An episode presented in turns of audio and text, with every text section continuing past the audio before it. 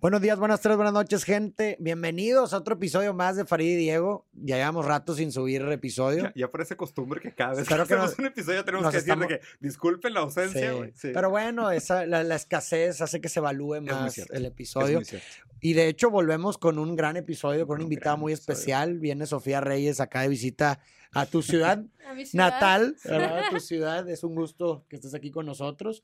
Y bueno, pues bienvenida. ¿Cómo te ha tratado la ciudad? No, gracias a ustedes. Yo muy feliz de estar acá. Eh, yo me acuerdo, la, la última vez que los vi estábamos en la Ciudad de México. Sí, sí, cena. Este, y era una cena que empezó a ser un debate la cena, ¿verdad? Entonces, este, sí, no se me va a olvidar eh, esa cena. Eh, nada, feliz de estar aquí con ustedes, de vuelta a mi casa. Estoy bien, bien emocionada. Qué chido. Genial. Sí. Pues felicidades por tu nuevo álbum. Sí. Gracias. Y con vísperas al, al lanzamiento de, de este nuevo álbum, pues vamos a analizar una canción de este nuevo álbum. Suena justo. Eh, Digo, aviso para la gente que no lo ha visto antes, lo que hacemos tradicionalmente Farid y yo cuando tenemos invitados es que agarramos una de sus canciones y la tratamos como de desmenuzar, aplicamos un poco de hermenéutica, eh, desconstruccionismo, tratar de hacer una lectura entre palabras de qué es lo que se dice más allá de lo que dice la letra de la Wow. canción. ¿Qué es la primera palabra que dijiste? Hermenéutica es la interpretación del texto dentro de su contexto. Ok, ok, uh, ok. Sí.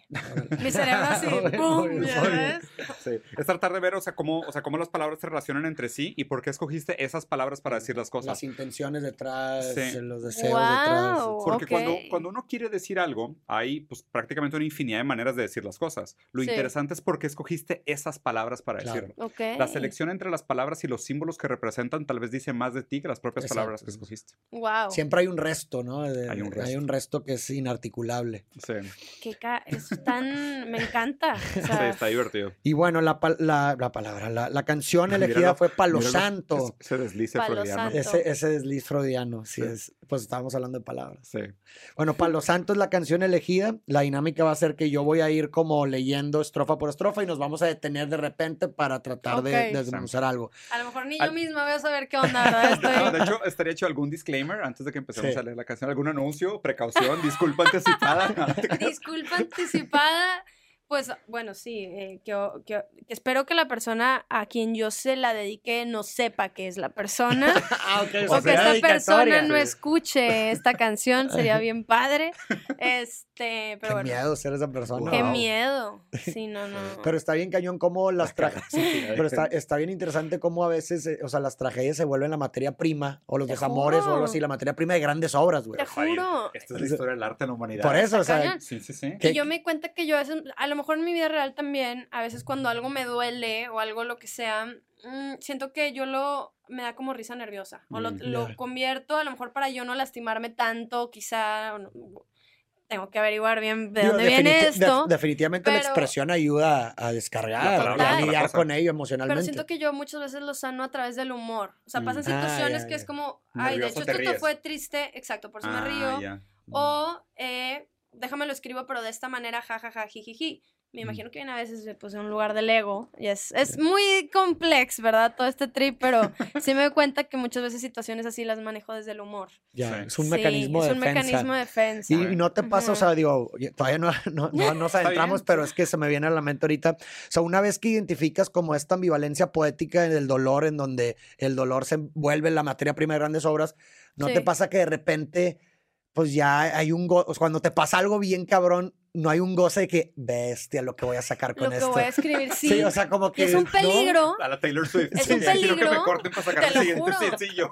No, porque luego hay gente que dice, bueno, nada más quiero sufrir. Claro, También se vuelve una adicción. Ajá, por eso, por eso es lo que digo. Es el goce. Eh, No, no, está, está cañón. Y yo sí me cuenta que en especialmente un, una experiencia que para mí fue muy fuerte es con una persona. Yo escribí más que nunca, pero era un tema creativo Mm. de desahogo impresionante entre baladas, entre tal, entre el humor, entre... Y nunca en mi vida había estado más, Fíjate más, más, más inspirada. Fíjate que Bukowski decía, decía, le tengo lástima a los poetas que nacieron en cuna de oro y no tienen ninguna dificultad. O sea, como diciendo, pues que No ustedes no, tiene nada tienen, que no tienen escribir. ¿Qué materia, o sea, no tienen materia prima creativa. Sí. O sea, solo el sufrimiento, solo el obstáculo le ha sentido los propósitos. O sea, No. solo una vez que uno tiene que verse en la obligación de significar una situación traumante, es cuando Wow. usamos la creatividad para darle Claro. sentido a esa situación traumante. Wow. Y tal vez por eso tanto tu trabajo Sí. de, oye, darle sentido a esas cosas que te suceden y Sí. tu manera creativa de reinterpretarlas y pintarlas en diferentes matices, es que el dolor puede ser balada, puede ser Ujú. comedia, puede ser tragedia, puede ser drama, puede ser chiste. O sea, y, eso, y eso es lo que realmente muestra la verdadera creatividad de un intérprete, ¿no? De, Total. y, y lo padre también es de que la gente que sufre una situación similar después se identifica contigo en uno de los tantos matices que le das a una situación traumática. Total. Que eso hace que la música sea realmente un instrumento tan universal. Qué loco, pero también está padre poder eh, encontrar el punto donde cuando todo en tu vida está en balance, bien, feliz, a lo mejor estás enamorado, qué sé yo, que también pueda surgir la inspiración desde ahí, ¿verdad? Sí. Yo creo que el, el problema es cuando la gente está buscando ese caos Sí. y ese Ah, dolor y ese tal para poder... Sí. No, no, ¿No eh, crees que incluso pueda existir una especie de condicionamiento en ese sentido? O sea, si estás acostumbrado a de que después de que, imagínate que una ruptura, ¿no? Mm. O una Mm. relación muy tóxica, sacas una gran obra, ¿no crees que eso pueda condicionar o predisponer a la persona quizás como a inconscientemente tratar de buscar una nueva Mm. relación para que vuelva a suceder A algo, para Sí. volver a sacar una obra? Claro. Digo, no sé si estoy diciendo un No, no, nombre no, directamente sí. ahorita, Sí, pero. ¿verdad? Hay uno, o sea... No, sí, creo que muchas veces, como dices, está de manera inconsciente. Exacto, O sea, sí, porque a mí me ha completa. pasado que yo he dicho, ay, ya, ahorita ya no estoy en esta relación, ta, ta, ta, ta, ta, escribí lo que quise escribir o Ujú. whatever, whatever. Ahorita quiero aprender a estar yo sola y yo puedo, no sé qué, y a las dos semanas una situación pasa sin yo físicamente ponerme en la Sí, situación. Voluntariamente. sí. Exacto, voluntariamente, y ya estoy de repente en otra situación. Y es como, yo me pongo a pensar, es como si yo inconscientemente, Hmm. o mi alma, o veto a saber, siga trayendo Ya. ciertas historias, y de repente digo, ¿por qué me aviento mucho yo como la boca del lobo? Sí. Me pongo en unas situaciones que parecen de película, y yo no sé si es como que esta parte de mí que las atrae justamente para poder seguir escribiendo. Es bien raro. Sí, que te sientes atraída a esos patrones, Sí, esos modelos inconscientes patrones. que se han de cierta forma inscrito en ti. Sí. Sí, lo interesante sería pensar en la relación dialéctica entre las dos cosas, o sea, ¿qué viene antes? O ¿Qué sea, ¿qué viene viene antes? ¿Viene primero la situación traumática que inspira al artista o es realmente el alma del artista que busca las situaciones traumáticas porque es su proceso de creatividad? Eso, ese es mi trip. Esa Sí. justa segunda pregunta es la que yo me cuestiono mucho. Porque de repente hasta mi equipo dice, ay, Sofía, ¿ahora qué me vas a contar? y te lo juro que a veces yo me pongo en unas situaciones que digo, "Pero yo estoy decidiendo. O sea, yo Claro. estoy Yo aquí porque aquí. yo Ajá. quiero. Sí, sí, sí. Exacto. Y Ah, pero qué rolón. Pero Ah, qué pero qué rolón. sasa, ¿verdad? Y Sí, bueno, sí. gracias, está bien. Está. Sí, sí, sí. Muy loco eso. Bueno, pues Pues ahora sí a ver, vamos a iniciar. Vamos a ver qué salió de este proceso. Bueno, de entrada, Palo Santo es como una, que es eh, un- un- una, una pieza, ¿no? De Sí, algo es así. este, una, Una madera. madera, madera, Exacto, madera. Que de hecho está en peligro de extinción para que ya no se compre. Ok. Este, que quemas, huele delicioso y supuestamente el, el tema con esto es que la aprendes para recibir las buenas energías. Lo que tengo entendido, digo, la verdad no tengo tanto conocimiento a esto, pero es que uno prende el sage como para sacar las malas energías y el palo Ya, santo para para, que se queden las aquí buenas. las buenas. Ya. Ah, ok. O sea, como, como Es purificación. como una purificación. Qué, qué- qué paradójico que esté en peligro de extinción. Está ¿sabes? en O sea peligro de extinción o sea y que choque- queremos buenas energías. Sí, claro, juntamos tantas buenas energías que ponemos a la especie en peligro de extinción. Es de que, dude, ¿really? Damn. Sí, Sí, está cañón. sí, es por lo Muy menos bien. paradójico. Sí, sí, sí, sí, es chistoso. Empieza entonces, dice, esta historia está basada en la vida real, ¿ok? Ok. En la vida real, digo, eh, como si te estás deslindando de que fue lo De que, que algo que te pasó a ti, ¿no? sí. Como que sucede en la vida, ¿no? En la vida. Y luego dice, el martes como nunca más feliz, el martes como nunca más feliz que enamorada. Más feliz y enamorada. A lo mejor ahí la Ah, letra ok. le. El martes como nunca más feliz y enamorada. El miércoles hablamos de anillo y de la boda. Ah, ah, ah. Luego le presento a mis amigos y los ama. El jueves todo bien, el viernes es que todo empeora. O sea, estás narrando toda una semana cómo fue evolucionando tu relación con esta Bastante persona. rápido, ¿eh? Bastante, Bastante intensa. Y aparte un fuerte antagonismo contra Friday I'm in Love de The Cure. O sea, tú llegaste el viernes Sí. a madrazos y acá el ¿Qué viernes llegó a tronar Sí, sí, todo. sí. Qué interesante, Sí. güey. A ver. Sí, sí, sí, claro. Y, y quiero, bueno, ahorita voy a hacer otra interpretación de por qué las cosas van bien entre semana y el fin de semana no. Pero Ok. bueno. Ah, eso yo quiero saberlo, ¿no? De una vez. No, no, no. Sí, sí, ver, sí. ver. Bueno, Pues quiero ver el contexto, Ah. sí. Bueno, dice, de la nada te fuiste y me dijiste, no eres tú, soy yo. Yo juro, te perdono porque Dios siempre perdona y no, no entiendo cómo un día todo bien y al otro día no. Es que llorar más por ti no vale la pena. Porque podemos Ay, hace hacer una, una pausa, pausa. ¿verdad? Sí. aquí en estos dos estrofas. Hay muchas cosas. Digo, lo primero que quería comentar es ese tema, o sea, semanal. No sé si realmente la velocidad haya sido tan intensa como lo estás planteando. Sí fue. De plano semanal. O sea, fue una, fue una relación de seis meses. Ok. Ay, yo ya diciendo el nombre todo en cualquier segundo Sí, la. Tú, Juanito. Tú. Sí. híjole, Vamos a ponerle un nombre simbólico. Pero pues es ponle- lo que es. Eh, Juan. ¿Juan? Juan. Ok, Juan. vamos con Juan. Sí. Este, fue de seis meses que al final ya sí fue muy intenso. Porque fue como de cero a todo a Ya. cero otra vez. Literal, tipo tra, tra. Wow. Este, pero sí es real que O sea, esta para semana arriba fue tres para así. abajo. Sí, fue como así, de que chum, chum. Ujú. plot twist. Ya, ya, ok, ok. Este, y yo me acuerdo que toda la vida he escuchado lo que empieza rápido termina rápido. Es como algo que me ha perseguido por Mira. ahí. Y mira qué onda, dices tú. Y lo, antes de esta relación yo estuve con un novio casi cinco años y con el otro casi cinco años. Entonces yo siempre he sido de relaciones largas. Sí, sí, sí, sí. sí. Ok. Y entonces está esta situación y según yo todo está mejor que nunca. Ahí es donde yo me empiezo a cuestionar porque de repente yo siento que soy muy como que llego a un lugar y yo siento que me gusta leer a las personas o como que trato de entender un poquito cuál es el vibe o qué está pasando. Y en esta situación como que me empecé a cuestionar de que en qué momento yo no, yo no vi estos red flags. Ya, Mm. ok, ok. ¿No? Que luego ya me di cuenta que sí había y eran unos amarillos, otros naranjas y otros rojos, Ujú, ujú. ¿verdad? O que eras daltónica. Pues O es que no está. daltónica, El pues, hechizo del enamoramiento hace, eh, sí. o sea, te nubla. De hecho, en, en el cerebro químicamente, cuando estás enamorado, lo que pasa es que las regiones asociadas con la mentalización, la mentalización es, es la capacidad de una persona de poder de distinguirte Tomar otra persona, poder, racionales. poder Sí. distinguir emocionalmente a la otra persona, Wow. decisiones racionales y juicios críticos. Entonces, por eso si te fijas, cuando quieres mucho a una persona, eh, lo juzgas mucho menos severo mucho que a otras severo. personas. O le Entonces, dejas pasar muchas cosas, ¿verdad? Exactamente. Ay, pero es que... sí. Qué lindo ronca. Exacto, Ah, eres mucho sí. más empático porque literalmente, químicamente hablando, tú y la otra persona son uno. Sí, ¿Sí explico? Sí. Entonces, muchas veces pasa que los procesos de enamoramiento, en las etapas de enamoramiento, uno idealiza por completo a la otra persona. Entonces, sí, hay red flags y lo que tú quieras, pero no las vas a, hacer- no las, vas a poder ver. Las pintas de no rosa. las ves, las pintas de no, rosa. exactamente. Tienes tal cual lo dijiste. Sí. Este, y sí, efectivamente esta persona viene y me visita a Los Ángeles y todo empieza que llega, el- esta persona se quedó del martes al domingo Ok. y el martes, o sea, como lo está diciendo la canción, como nunca, o Sí. sea, y los dos nos decíamos, es que, wow, qué onda, tipo, algo pasó entre los dos que se siente todo más intenso y así. Este, esta persona también así de, es que neta, no podemos vivir tanto tiempo a distancia, o sea, en algún momento hablaba de, o sea, yo estoy diciendo lo del anillo de la boda, que está Mm. como muy fuerte, pero sí, obviamente en momen- hay momentos que yo dramatizo mucho Sí, la situación Para, sí, para, para que se, para si- se entienda el mensaje como al, exacto. Claro. Estaba hablando de formalizar, ¿no? De- Exacto, de formalizar y todo esto. Literalmente el jueves vamos a un evento, le presento a todos mis amigos, todo el mundo increíble, feliz de la vida. Y de repente el viernes lo siento medio raro, prende un palo santo en mi cuarto, le pregunto mil veces lo que está pasando, no me sabe decir. Y para el sábado es de, este, oye, no sé, me, me siento medio raro, me voy a ir a un hotel, me voy a ir de aquí.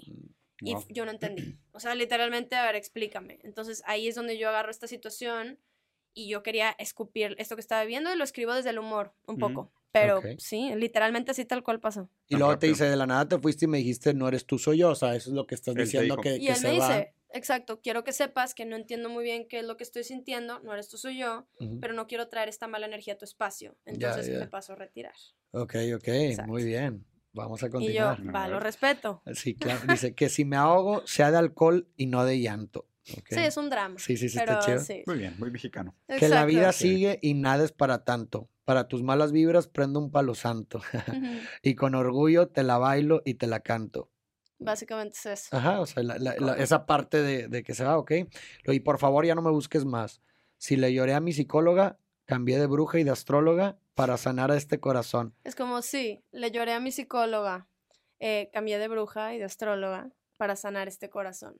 Es un poco burlándose de Claro. todo esto. Sí, pero está, pero está interesante cómo te apropiaste de su excusa para alejarse y la Sí. hiciste tuya, ¿no? O sea, es como que, o sea, y digo, no, no sé quién sea, no, no entiendo la historia, pero, pero entiendo que mucho de esto, o sea, de estas creencias, supersticiones de Sí, palo santo, Sí. astrología y demás, acaban siendo máscaras. O sea, es Eso. como Ah, que, por supuesto, oye, el, el hecho de que tú no puedes explicar el por qué no quieres estar aquí, eso. eh, qué raro que lo tengas que esconder atrás de un palo santo, ¿sabes? Eso es Exacto. como que, güey, pues, Ese es mi trip con man the esto. fuck up, ¿no? Es como que... Ese es mi trip con esto, como digo, la espiritualidad, ¿no? Que es infinita, Cada infinita, quien, infinita. Exacto. Y que es hermosa, ¿verdad? Pero como tan fácil puede ser también un autosaboteo muy, muy grande y una máscara, como lo acabas de decir. Es muy fácil, es como que nosotros tenemos todas estas herramientas porque cada vez más y más se habla de la espiritualidad y tal, y el amor propio, y entonces sí, bla, bla, bla. Pero es muy fácil querer tapar la Claro. vulnerabilidad o Responsabilidad. responsabilidad, etcétera, etcétera. Eso es. Exacto. Una deslindación de responsabilidad. con esto, ¿verdad? Entonces es como un poco una burla de y caer en cuenta de eso, como mucha gente se habla muy espiritual y yo y tal y Sí, pero a la mera hora. Pero es que- ese- es la mi gran- verdad. ese es mi gran problema a mí Sí. con esta ola A mí también. Eso Age es de- una línea muy delicada. Exacto, Sí. porque existe una línea muy delgada que a veces te, te, te recargas en esa línea de amor propio, de Sí. malas vibras, para deslindarte la responsabilidad Sí. que tienes, para evadir el conflicto, Exacto. para Que evadir la, justo. dis- la- Exacto. el Si te fijas, es, la misma cosa de decir de que, ah, discúlpame, estoy nefasta porque está Mercurio retrógrado. No, güey. No. Estás nefasta porque eres nefasta. Exacto. O sea, asume tu pasado, asume Sí. tu propia responsabilidad afectiva, ve a terapia Exacto. y deja echarle la culpa a un planeta que está a miles de kilómetros Exacto. de aquí, güey. Y en esta que, situación, ¿really? tal cual, y en esta situación es como, ok, va, la, la espiritualidad, ¿no? Aquí se usa como es que me tengo que poner yo primero y luego ya, porque si no me pongo yo primero, entonces no puedo estar para ti. Sí. Which is true, and I understand, Claro. pero es como, estoy sintiendo esto. Escuchar de dónde viene y vamos a tener esta conversación, porque si yo tomo esta decisión de irme, ese es un, sí me explico, es como un Sí. parteaguas, es como, ¿por qué no nos podemos sentar a tener comunicación sobre Claro, un tema que no quieres ver, pero es más fácil taparlo porque tú y porque y es ese es el tema, entonces como sí. que esta situación despertó mucho en mí eso y como con el tema de la espiritualidad de cómo se usa mucho como máscaras. Por eso se llama Palo Santo también, porque Sí. es justamente el Y, y me encantó, La que, purificación. y me encantó Sí. que te apropiaste de su término. O sea, es como de que, Sí, ah, esa sí. fue tu excusa, déjate la volteo, ¿sabes? Sí. Es como que te escondes atrás de este humito, o sea, de este humo que sale del palo santo para decir que no estás listo o que Sí. sentiste una mala vibra y te tienes que ir a un hotel. Bueno, pues déjate la volteo. Y otra cosa que me parece interesante también es el tema de la temporalidad, porque a ver, cuando se habla de espiritualidad y todos estos conocimientos y sabidurías de la tierra y ancestrales, pues estás hablando de cosas de miles de años, de Sí, claro. siglos. Y, o sea, y como en una semana, o sea, como en cuatro días, ah, te escondes atrás del palo santo para decir, no, es que voy a usar la sabiduría eterna de quemar Sí. una ramita de hace dos siglos para decirte Sí. que no me conviene y me voy a un hotel. Es de que, ¿really? de que qué O estás sea, hablando. ajá, ¿Y dónde, no está, entendí. dónde está esa temple, esa resiliencia, esa Es- capacidad es introspectiva? voy, es O sea, lo que más me molesta de todo esto es como, el- no, no el mindfulness, el Mac mindfulness. Sí. ¿Sabes? Es la McDonaldización de la espiritualidad. Sí, sí, sí, O sea, transformaron todos los aspectos de esta gran espiritualidad que concuerdo Sí. contigo, que tiene aspectos muy bonitos, Muy. pero la transformaron en un asunto de microondas. Sí. Y hoy todo el mundo la quiere aplicar como en, en formato McDonald's, ¿sabes? En formato Big Mac. Y Y te despreocupas es de realmente horrible. lo que está pasando. Ah, Claro. bien fácil. Ah, No la llevan en serio, la No usan como parche ideológico. Sí. O sea, la usan siempre como excusa, como Sí. un se dice, sí. como un argumento, como una Sí. máscara, y no le dan la, la sabiduría, la calma, la paciencia que, me- que merecerían. Claro. Pero temas. El peligro aquí, o no sé si la palabra es peligro, pero lo que también a mí me llama mucho la atención es que muchas veces eh, ni siquiera estas personas se dan cuenta. Sí, no, claro, por Entonces supuesto, no, es no, no. como, eso para mí es lo que me sorprende más, porque cómo puedes caer en un hoyo negro cada vez más y más y más con toda esta información que realmente no está bien, Sí, sí, aplicado, bien, ¿sabes? Que no es coherente. que pues. no es coherente, completamente incoherente. Entonces eso es lo que me asusta, o sea, me llegó a cuestionar muchas cosas, fue de que, ok, yo tengo que estar más aware de what's going on y estar un poquito, sí, tener los ojos un poco más abiertos. Y, y- y me parece que también Sí. muchas veces todo ese tipo de cosas habla más eh, de la incapacidad de la persona para poder enfrentar un conflicto, Una una incomodidad o el displacer que es contingente de una conversación difícil madura. que de la Sí. otra persona, que de ti, de que hay, que tienes malas vibras y la chingada. O sea, no, habla más de ti, güey, Claro, de tu falla Sí. y tu incapacidad de que, poder oye, manejar una y situación y difícil. fueran los Sí. cuarzos y mercurio y el Sí. palo santo, ¿me quieres o no, güey? sí, ¿Sabes? sí. Es como que a Chile, o sea, Sí, güey. ¿are we gonna get there? Es, es como para mí el tema de que cuando la gente tiene un- una pelea y Sí. sabes que se van dos personas a dormir sin hablar. No, Ujú. yo creo que Sí. aunque den las 5 de la mañana, que- no nos vamos a dormir así de espalda a espalda. Yo creo que tiene algo que ver con aquí a ver qué onda con la comunicación y vamos a encontrar un y si no no, ¿sabes? Claro, sí, sí. Pero sí, son, son muchas cosas, despertó muchas cosas definitivamente. Eh, en mí. Está, está muy interesante el análisis de esta canción y aparte, o sea, contextualmente hablando en este momento histórico es bien, es bien bonito hablarlo porque, de nuevo, o sea, si, la- si el problema que existe en las relaciones contemporáneas es la responsabilidad afectiva, siento que muchos de estos lenguajes místicos dificultan la relación entre dos Sí. personas. Ujú. Si de por sí Claro, hablar de amor ya es un pedo Sí, es un y luego pedo. aparte uno está hablando de astrología y el otro de tarot, es como que, güey, o sea, no se van a arreglar. No, Porque, porque- son estos significantes flotantes donde, pues, Mercurio puede significar lo que tú quieras. Y Sí. mañana le puedes dar el sentido que tú quieras. Y mañana dices que tu signo no te conviene. Sí. Y mañana dices, güey, que mi cuarto despertó nublado y me voy. Es como que, sí. ¿y yo qué hago con eso? O sea, Sí. ¿yo qué decisión Sí. tomo amorosamente frente a un lenguaje tan subjetivamente Sí. interpretable? Claro, Sí. pues, sobre lo cual no puedo construir una relación seria, Sí, ¿no? no. Y, y- y qué chistoso que la gente, en lugar de hacerse responsable sobre lo que siente, sobre lo que güey, quiere, sobre lo que desea, o sea. dice, no, es que fíjate, güey, que es que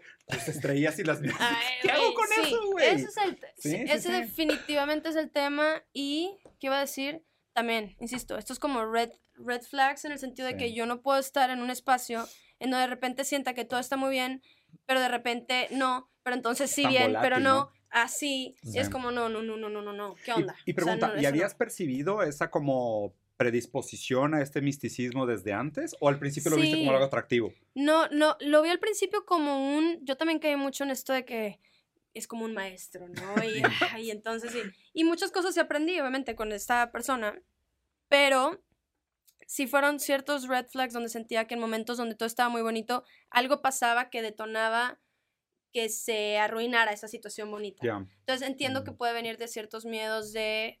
Son muchas cosas, ¿verdad? De que a lo mejor yo me he movido toda mi vida desde un lado caótico y esta es la Mm. forma que yo conozco. Si esto se Mm. siente muy bien, déjamelo autosaboteo Ya. porque no vaya a ser... Entiendo que viene de muchas cosas y a lo mejor Claro. más traumas de, de muchos años. Eh, y el tema también es cuando uno como que empieza a notar ciertas cosas y empatizas y te quedas ahí. Eso también Sí. es algo que me llama mucho la atención porque he hablado de este tipo de historias con muchas amigas que hay ciertos patrones muy específicos y luego pasan muchos, muchos años porque uno dice, ay, no, pero es que esta persona está trabajando en eso y yo, estoy-". Ujú. sí me explico, y luego se va como escalando también la situación y bueno, en fin. Sí, Válido. digo, completamente. Digo, ya Sí. nomás para aquí a- acaba la, la canción, dice, sí, ah, bueno, lo de la psicóloga, la astróloga. Aparte me dicen la loca y lo que sale de tu boca. Si duele, ¿dónde quedó el amor? Aquí, o sea, se me hace muy interesante que, que utilices, o sea, Me hago El la loca amor- y no, ¿dónde y aparte amor? el amor como en el sentido de, pues digo, fue algo muy, muy rápido. O sea, ya a eso le llamábamos amor. Sí, ¿dónde sea, quedó se- el amor? O sea, Exacto. de que- ¿qué- pero entonces en ese sentido, ¿qué es el amor? O sea, ¿cómo Eso. distingues el amor de, de, por ejemplo, un enamorami- enamoramiento? O sea, ¿no Sí. crees? O sea, ¿tú le llamarías lo, que, lo poco que tuviste con esta persona, ¿le llamarías amor o simplemente una infatuación, un enamoramiento, un, un, un ¿sí me explico? O sea, ¿lo llamarías realmente amor? Qué buena pregunta. Mm. ¿Dónde quedó el amor, ¿Dónde Sofía? quedó el amor? Oye, qué buena pregunta. Em, no lo sé, me lo cuestiono todavía. Todavía no tengo la respuesta. Yo siento que a lo mejor si hubiera un glimpses de, pero no lo sé, no lo sé, no lo sé. Creo que existieron glimpses. Ya. Ya. Y si pudieras definir Sí. qué es el amor para ti, ¿tienes una idea? Em, esa es para mí una gran pregunta. Mm. Creo que, bueno, creo que el amor para empezar es literalmente infinito, ¿sabes? Creo que es una cosa. es una cosa, exacto. Creo que. em, a ver, ¿cómo puedo ver? Siento que. Ok. ¿Y, y eres, más de la, veo- eres más de la idea de tener que un- el amor de tu vida o en la vida se pueden tener muchos amores? Es que también me pregunto mucho eso. Siento lo que resuena conmigo es que al final del día tenemos este free will, ¿no? Y el poder de elegir si queremos compartir nuestra vida con una sola persona el resto de la vida o Ujú. como sea que lo queramos manejar. Yo sí creo, y esto es lo que siento, que naturalmente muchas personas se van presentando en tu vida dependiendo a lo que sea que toque vivir y que también esté tu decisión dependiendo a lo que resuene contigo, tal vez de qué permitas y qué no quieras permitir. Em, creo que el amor, insisto, es como infinito, creo que es una frecuencia también que tiene que ver con quien nosotros somos y Sí. con lo que para mí es, es Dios Se y todo esto, contigo se alinea, exacto. Este, y es muy complejo al mismo tiempo. O sea, simplemente es y al mismo tiempo es muy complejo. Y digo, caminar desde el amor es como una práctica diaria que yo creo que tiene ver- que ver con la conexión con, con uno. Sí, está, está Sí. interesante porque, digo, de alguna manera el amor siempre se percibe una vez que ya es demasiado tarde, o sea, una vez que ya Sí. estás enamorado, ¿no? O sea, es, Sí. es difícil, es difícil hablar del amor desde afuera del amor, como que el amor es algo en lo cual estás inserido o no. Ajá. En el sentido De de, eres parte de ese lenguaje, estás ¿O no? enfatuado, tienes los químicos que te permiten sentir esa conexión, esa fusión, pero una vez que estás afuera, hablar del amor como objeto de estudio siempre es raro. Es Porque raro. siempre parece como difuso, ¿no? O sea, parece sí. ambiguo en dónde lo limito, dónde le pongo punto y coma, dónde acaba, dónde empieza. Pero una vez que estás enamorado, estás seguro. Claro, O sea, Estás- sí, si, sí, si sí, amas, sabes. no hay duda. O sea, si amas es amo. No hay duda, sí. Pero una vez que estás afuera, Se siempre es esta abstracción, esta idea rara que parece plastilina, ¿no? Pero sí me gustaría Sí. regresar a la última frase de la canción que decía, me hice la loca Con Eh, las luego- palabras que salieron de tu boca. Y luego me dices la loca. Ah. Aparte me dicen la loca y lo que loca. sale de tu boca. Aparte me Sí dicen la duele. loca. O sea, lo que Sí sale de tu boca sí duele. ¿Y dónde quedó el amor? ¿Y dónde queda? Es que, es que o- me parece una manera muy bonita de terminarlo, ¿no? Porque, Sí. o sea, esa acusación de aparte me dicen la loca, como diciendo,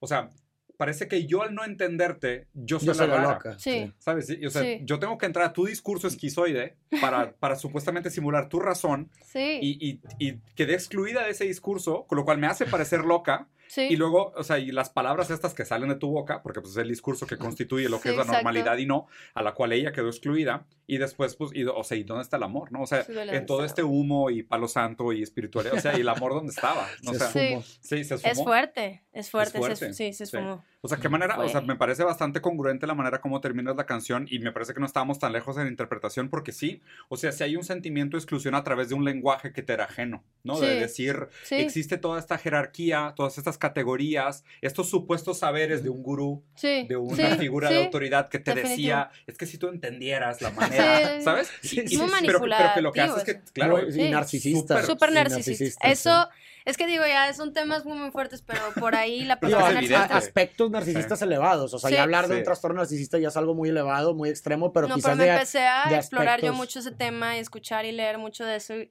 y despertó esta palabra mucho en mí. Entonces como que... Sí, son niveles, son grados definitivamente eh, Altos. de- a- altos, pero digo, Sí. o sea, sí, claro. Y pregunta, Sí. ¿y te ves en esos patrones todavía? ¿O, o te parece un patrón encontrar ese tipo de figuras? Em, muy buena pregunta. O sea, porque Ciertas cosas sí, ciertas cosas sí, definitivamente me he dado cuenta eh, de cierto patrón narcisista, un poco. O sea, que te sientes atraído hacia ese patrón, dices tú. Un poco, Tomen eh, nota, nada más que nunca me he dado cuenta. Sí, no, no, no. Y ahorita te digo que despierta mucho en mí. Es de que, ala, déjame lo entiendo. Y ya te digo Sí, que me metí meses así de que obsesionada con el tema. Este, me doy cuenta que me gusta mucho como que a lo mejor yo, yo me considero a veces una persona como más tranquila, Mm. tal vez, Mm. y siempre atraigo a esta persona que es mucho más de vámonos a eh. Costa Rica este fin de semana y vamos a saltar de un avión y vamos a hacer eso. Y como que at- me, me llama mucho la atención esta gente que, que me da sensación como de aventura o de vida. Ya sabe lo que de- contraste. ¿Sabes? Exacto. Y eso es algo que me he dado cuenta durísimo. Y atraigo mucho artista también, o sea, como mucho creador, mucho Pues estás cantante o tal, medio. o sí. Parte del medio Que me gusta también, eso, esa parte sí definitivamente me Sí, atrae. porque sientes una afinidad, ¿no? O sea, hay, hay cosas en común. Exacto, exacto. Casualmente, ahorita que estamos hablando de los, los signos y los planetas, todos han sido Escorpio. Uy, Órale. Ala, Bueno, está puntos para la interesante ahí. astrología. Puntos para la Soy- astrología. soy Scorpio. Puntos para Ah, tú eres. Escorpio, ay, ay, ay. 23 de octubre. sí. Puntos para- 23 de octubre. Ah, Sí. no, pensé que iba. Sí. ¿Qué? El mismo No día cre- del no creo Este la mismísimo. Sí. El de la canción cumple El de la años. canción de Palo Santo cumple el 23 de No mames. Saludos, compa. No uses tu signo como excusa. Yo no creo en el palo santo, Ah. güey. Todo eso el palo santo es puro el pedo mismo para que vean que nuestro creo. signo no tiene absolutamente ninguna condición sobre mi Puntos menos comportamiento. para la Ah. Punto menos para la astrología. Bueno. sí. Protejan a los arbolitos, no quemen cosas buscando excusas para su falta de, de responsabilidad afectiva. Estoy casi segura, ¿eh? No, ¿Ah, no sí? estoy. con- Soy muy mala con los cumpleaños, pero estoy casi segura que sí. No Puede ser. Oye, ¿y ¿cómo Pero se llama sí. tu álbum nuevo? Se llama Mal de Amores. Mal de amores. Es una colección de historias Es una bellas. No, Escorpios no, y sus matices. Literal. Puro escorpio. ¿Cuál es el mal de amores? O sea, ¿cómo, ¿qué definirías como un mal, Mal de de amores? Ok, este, justo lo mismo que estamos hablando, creo que Palo Santo, lo que acabamos de decir, como que entra muy claro en ese mensaje. Me di cuenta, y ni siquiera tanto por esta Mm, eh, historia en específico, fue una que fue muy fuerte eh, Mm. para mí. Y ahí es donde yo me di cuenta que a través de este corazón roto, que por cierto una amiga me dijo, es que dicen que nadie te rompe el corazón, tú te lo rompes solo, y eso me pareció muy bonito, ¿no? It's, you- tú te pones en esa situación y bueno, whatever. El punto es como, me di cuenta que por esta situación que yo estaba viviendo, que para mí era difícil, me estaba llevando a lugares en donde me veía tal vez obligada, por así decirlo, en donde yo estaba aprendiendo a amar o aceptar ciertas situaciones o entender lo que es el amor incondicional y como que llegué a ciertos lugares donde yo sentía que sentía un amor muy muy grande por una persona que a pesar de que estuviera con alguien más o que decidiera estar con alguien más, como que entender que que el amar a, alguien no tiene que ver con quiero que tú estés Sí, conmigo. poseerlo. Poseerlo, o sea, no eres mío, whatever y tal, y como que aceptar una situación desde el amor me tomó como un año y medio, pero sí fue un proceso que a mí me llevó muy, muy, muy adentro y ahí es donde empieza también todo mi, mi Ya. trip espiritual, literalmente. O sea, el mal de amores lo definirías como este proceso un poco difícil. eh, o, De este- acercarte al de- amor. De, de acercarte acercarte al amor al real. amor, al amor real. Sí. Y esa fue mi experiencia, que a veces es difícil de explicar, pero yo entendí que en esta experiencia, no creo que todo el mundo la tenga que vivir así, ¿verdad? A través de Claro, un mal sí, de amor. sí. Mm. Pero al menos sí, yo siento que a través de un mal de amor, en mi experiencia, yo aprendí a amar o a Sí. sentir el amor de una manera que no sabía que, exi- que existía. Claro, o sea, tal vez menos, ide- menos, menos infantil, menos o sea, menos infantil, idealizada. Sí, Menos de princesa Sí, de Disney y más aterrizada en el mundo real, como diciendo. exacto. Sí, porque me parece que sí hay una parte irreconciliable entre el sufrimiento y el amor, ¿no? Porque Sí, si el amor es este deseo de estar la, con alguien, digamos. o la tendencia de transformar la distancia entre los cuerpos en cero. Sí, O sea, el Sí. amor es Ujú. este deseo de introspectar el objeto amado. Ujú. Es, si yo amo algo, quiero que ese algo sea Claro. parte de mí, porque siento que eso es lo que complementa mi falta, ¿no? sí. O sea, sí, esa, esa cosa que amo, esa persona que amo, tiene algo que yo no tengo. sí. Para yo sentirme completa, te necesito interiorizar. Y- Y, y- y me parece que aprender la relación con el amor real sí. es descubrir que por más que acerques esa distancia a cero, siempre va Siempre a haber una distancia irreconciliable, ¿no? Y ese Total. es un dolor que siempre queda como un remanente del amor. Sí, O sea, ese dolor es inherente a amar. sí. Y me parece que, que- que madurar en el entendimiento del amor es aprender a amar más allá de que este dolor sea una parte que nunca vamos a reivindicar. Exacto. Que el otro sea, no, no va a es, que, que no, No se- es- eh, no es como Lacan. ¿no? Y como lo que dijo. Lacan, ¿no? Amar es dar lo que no se tiene a quien no es. quien o sea, no en el sentido de que re- reconciliar el hecho de que la otra persona no te va a dar aquello que falta, ni tampoco es Exacto. lo que te falta. Entonces, te falta, a fuerza como que te obliga un poco, si lo decides así, eh, a encontrar ese amor con uno mismo, ¿sabes? Mm. Y entonces por eso es como mi camino para mí aprender a amar a través de todos estos eh, canciones, todos estos años. Específicamente te digo, fue, les digo, fue una relación en específico que fue la que me hizo así, Ya, pero sí es el journey de eh, tres relaciones en las que he estado qué. Órale. Oye, y una pregunta Sí. relacionada también a la letra de esta canción. ¿Y vas a terapia? O sea, ¿sí le lloraste a tu sí, terapeuta sí, real? sí, claro, no, sí, total. No Bien, tengo bien. eh, astróloga, eso no lo tengo, bruja? pero me gusta mucho, no tengo ni bruja ni astróloga, Bien. pero me encanta todo eso. Bueno, sí tengo una, una tía que es como mi, siempre, siempre se le ha dicho brujita, es como mi espiritual, Sí. pero sí, psicóloga, llevo ya como ocho años con ella y siempre digo, creo que es lo Punto mejor. Puntos. lo mejor que la gente puede hacer y la inversión número uno que se debe de hacer, Terapia canasta básica. Terapia, Sí, canasta totalmente, básica. Totalmente. No, ¿cómo agradezco yo a mi Sí, psicóloga? siempre lo platicamos aquí en el, en, el, en el podcast que sí es algo súper importante, ¿no? Claro. O sea, también para Sí. entenderse la posición de uno mismo en el Por mundo, supuesto, a través del discurso del otro. Sí, no, claro. no, no, es impresionante, entiende. Uf, no.